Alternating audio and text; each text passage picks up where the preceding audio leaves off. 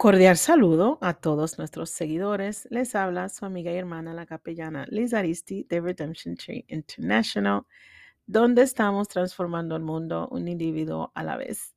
Y le pido disculpas que mi voz está, ¿verdad? Eh, no muy bien, no estoy el 100% bien porque eh, tuve una semana con el flu, pero gracias a, Dios, gracias a Dios ya estoy mejor, estoy aquí, eh, pero mi voz no está no está ahí completamente, así que le pido disculpas. Eh, si nos está escuchando por primera vez, eh, bienvenido y bienvenida. Estamos felices de que nos esté acompañando. Queremos recordarles enviar, que pueden enviar sus preguntas, comentarios y saludos conectándose a través de nuestra aplicación que está disponible en la tienda de app para móviles marca Apple y la tienda de Google para móviles Androides. También pueden comunicarse por mensaje privado a través de Facebook Messenger, pueden hacerlo por Instagram, WhatsApp, o si quieren enviarnos un texto directo, pueden hacerlo por el número 585-348-7047. Otra vez ese número es 585-348-7047. Y estamos ubicados en la ciudad de Rochester, en el estado de Nueva York, en la parte noreste de los Estados Unidos. Ya el mes de abril empacó sus maletas, ya está por tomar un avión y irse de aquí. Y tendremos el mes de mayo, em, donde tenemos el Día de las Madres. Y esperamos, ¿verdad? En esta parte de los Estados Unidos poder sembrar porque todavía en esta semana eh, estuvimos bregando con nieve, con frío, con viento y no hemos podido sembrar. Mi esposo es una de esas personas que le gusta sembrar sus vegetales, hortalizas, bueno, de todo un poco. Y no hemos podido por, por el tiempo, así que esperamos que ya para el mes de mayo eh, tengamos más sol, menos frío y podamos eh, sembrar en el patio de atrás de nuestra casa. Bueno, continuamos con nuestra serie ¿Cuál es tu norte? Y si no has escuchado los primeros dos segmentos, le animo que lo hagan para que puedas seguir paso a paso esta serie que está muy, muy buena. Pero hoy vamos a hablar sobre una joven llamada Adasa, también conocida como Esther la reina Esther. Eh, y vamos a leer en el libro de Esther, capítulo 2, del 5 al 7, libro de Esther en el Viejo Testamento, capítulo 2, versículos 5 hasta el 7. Y dice así la palabra del Señor. Y había en la fortaleza de Susa un judío que se llamaba Mardoqueo, hijo de Jair, hijo de Simeí, hijo de Cis el benjamita él había sido deportado de Jerusalén con los cautivos que habían sido deportados con Jeconías, rey de Judá, a quien se había llevado cautivo Nabucodonosor, rey de Babilonia. Mardoqueo estaba criando a Adasa, es decir, Esther, hija de su tío, pues ella no tenía ni padre ni madre. La joven era de hermosa figura y de buen parecer, y cuando su padre y su madre murieron, Mardoqueo la tomó como hija suya. Amén. Bueno, la historia de Esther es una de mis favoritas porque se trata de una mujer con muchas desventajas en la vida. Pero ella, al igual que eh, otros dos jóvenes, eh, José e Ismael, de los cuales hablamos en los primeros dos segmentos, pues ella también tenía un destino y un propósito que solo a través del gran poder de Dios podría realizarse. Así que vamos a conocer más a fondo la vida de Adasa. No tenía hermanos, o si tenía hermanos, ellos fallecieron durante la deportación o durante el cautiverio. Era huérfana, nació en un país extranjero bajo cautiverio, tuvo que presenciar los eventos traumáticos del cautiverio. Era una doncella muy hermosa y soltera, diríamos que eso es bueno, pero eh, esto la hizo susceptible a las demandas del rey. En ese tiempo era el rey Azuero un rey muy, muy poderoso. Ella pertenecía a una gente con enemigos poderosos. El villano de esta historia se llama Amán, que era descendiente de Agag, enemigo, uno de los enemigos de, israelitas, de los israelitas. Y pueden eh, conocer más de eh, rey Agag en el primer libro de Samuel. Eh, aquí podremos ver que desde una temprana edad, Adasa tenía muchas desventajas, como dije anteriormente, pero como la mirada de Dios estaba sobre ella, Él puso una persona que fue de gran importancia alrededor de ella. Pues esta persona estuvo con ella durante su proceso. Y esa persona era Mardoqueo, eh, y sabemos que él fue su padre adoptivo, pero también fue hijo de su tío, o sea que eran primos. Eran primos, pero más importante era su padre adoptivo.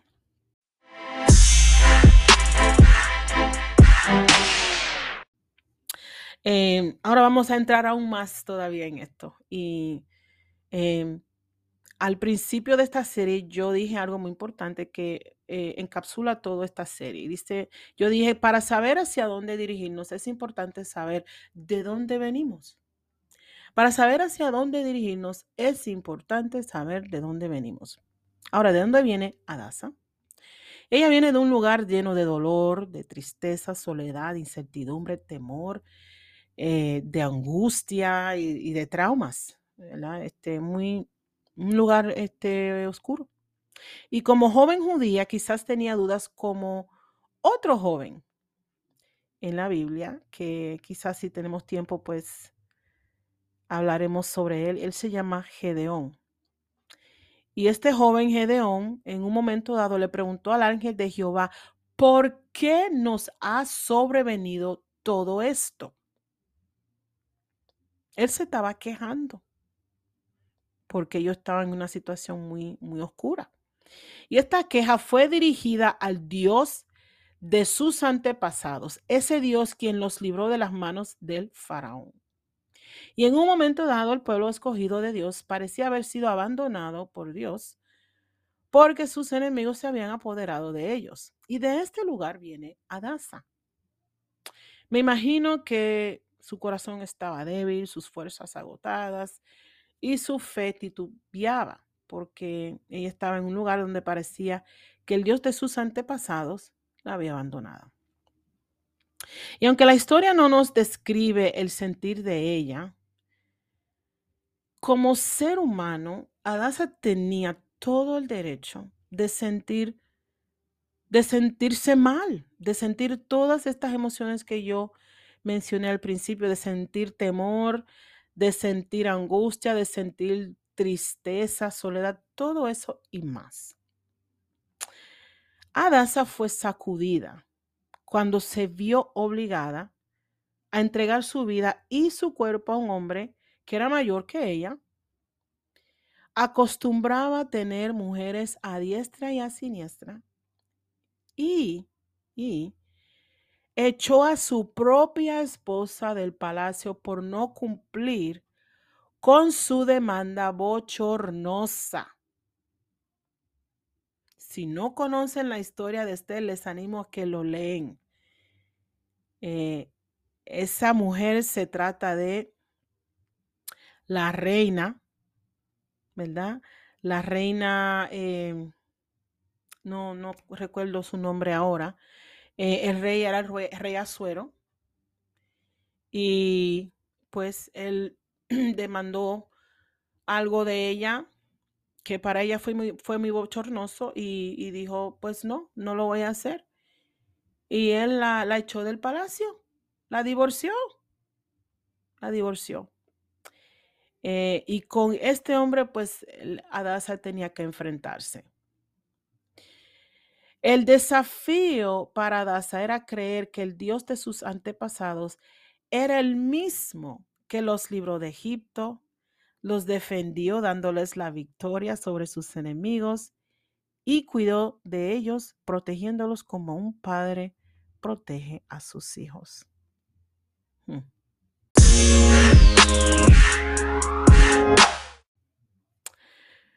Muchas veces cuando nos encontramos en situaciones que nos sacuden, nos olvidamos del Dios que nos libra, ese Dios que nos defiende y nos protege. Se nos opaca la vista espiritual y no podemos descifrar la mano de Dios en nuestras vidas. La reina Vashti, ese era el nombre de ella, la reina Vashti. Eh, pero Dios en su amor y misericordia nos pone un mardoqueo para recordarnos de todo lo que Dios ha hecho en nosotros y por nosotros. Nos ayuda a ver con más claridad hacia dónde Dios nos quiere dirigir y nos saca de dudas cuando titubeamos en nuestra fe.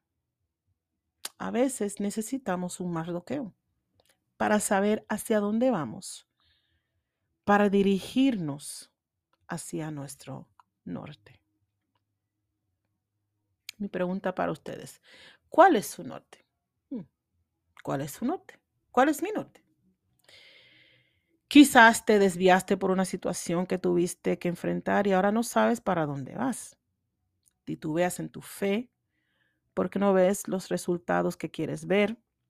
Te sientes vulnerable y desprotegido o desprotegida. Y quizás le has preguntado a Dios, ¿por qué me ha sobrevenido todo esto? Pues déjame decirle que no estás solo y no estás sola, porque Dios ha enviado un mardoqueo para ayudarte, para recordarte, para animarte, para enseñarte, para dirigirte, protegerte y para levantarte. Cuando Mardoqueo le habló a Daza, oye, oye bien, oye bien esto. Cuando él le habló a Daza, esto es en el capítulo 4, a medida como del capítulo 12 por ahí. Perdón, versículo 12. Cuando él le habló a Daza, él no le habló a la reina de Esther, a la reina Esther. Él no le habló a la reina, no le habló a la esposa del rey, no le habló a esa mujer eh, que siendo reina, casada con el rey más poderoso de ese tiempo, ella fue la mujer y la reina más poderosa de ese tiempo y de esa región. Pero Mardoqueo no le estaba hablando a esa mujer. Mardoqueo le habló a Daza. Le estaba hablando y le habló a aquella joven con tantas desventajas en la vida, pero con un propósito gigantesco. Adasa.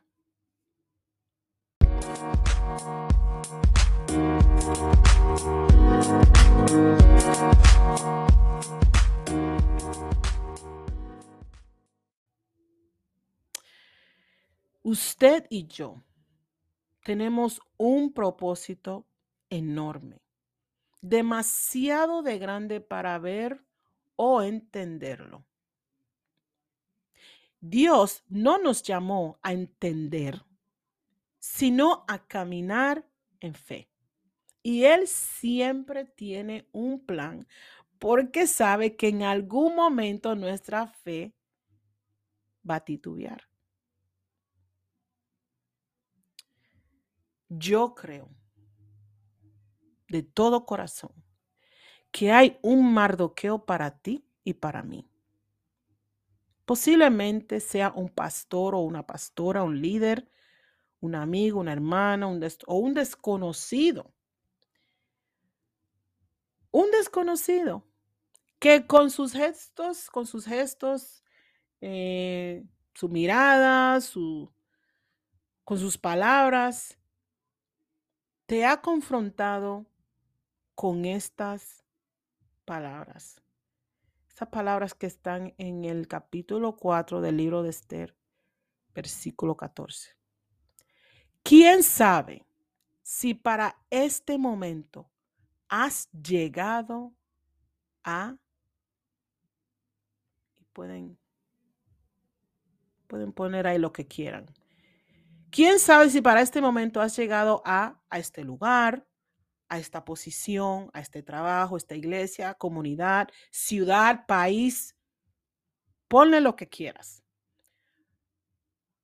Para Adasa era reino, pero para nosotros puede ser cualquier otra cosa. ¿Quién sabe si para este momento has llegado a, al lugar donde te encuentras? Si no lo has percibido, si no lo has percibido, pídele a Dios que te dé ojos para ver y oídos para escuchar ese mardoqueo que Dios puso en tu camino. Ese mardoqueo que te va a hablar con esa autoridad. ¿Quién sabe si para este momento has llegado?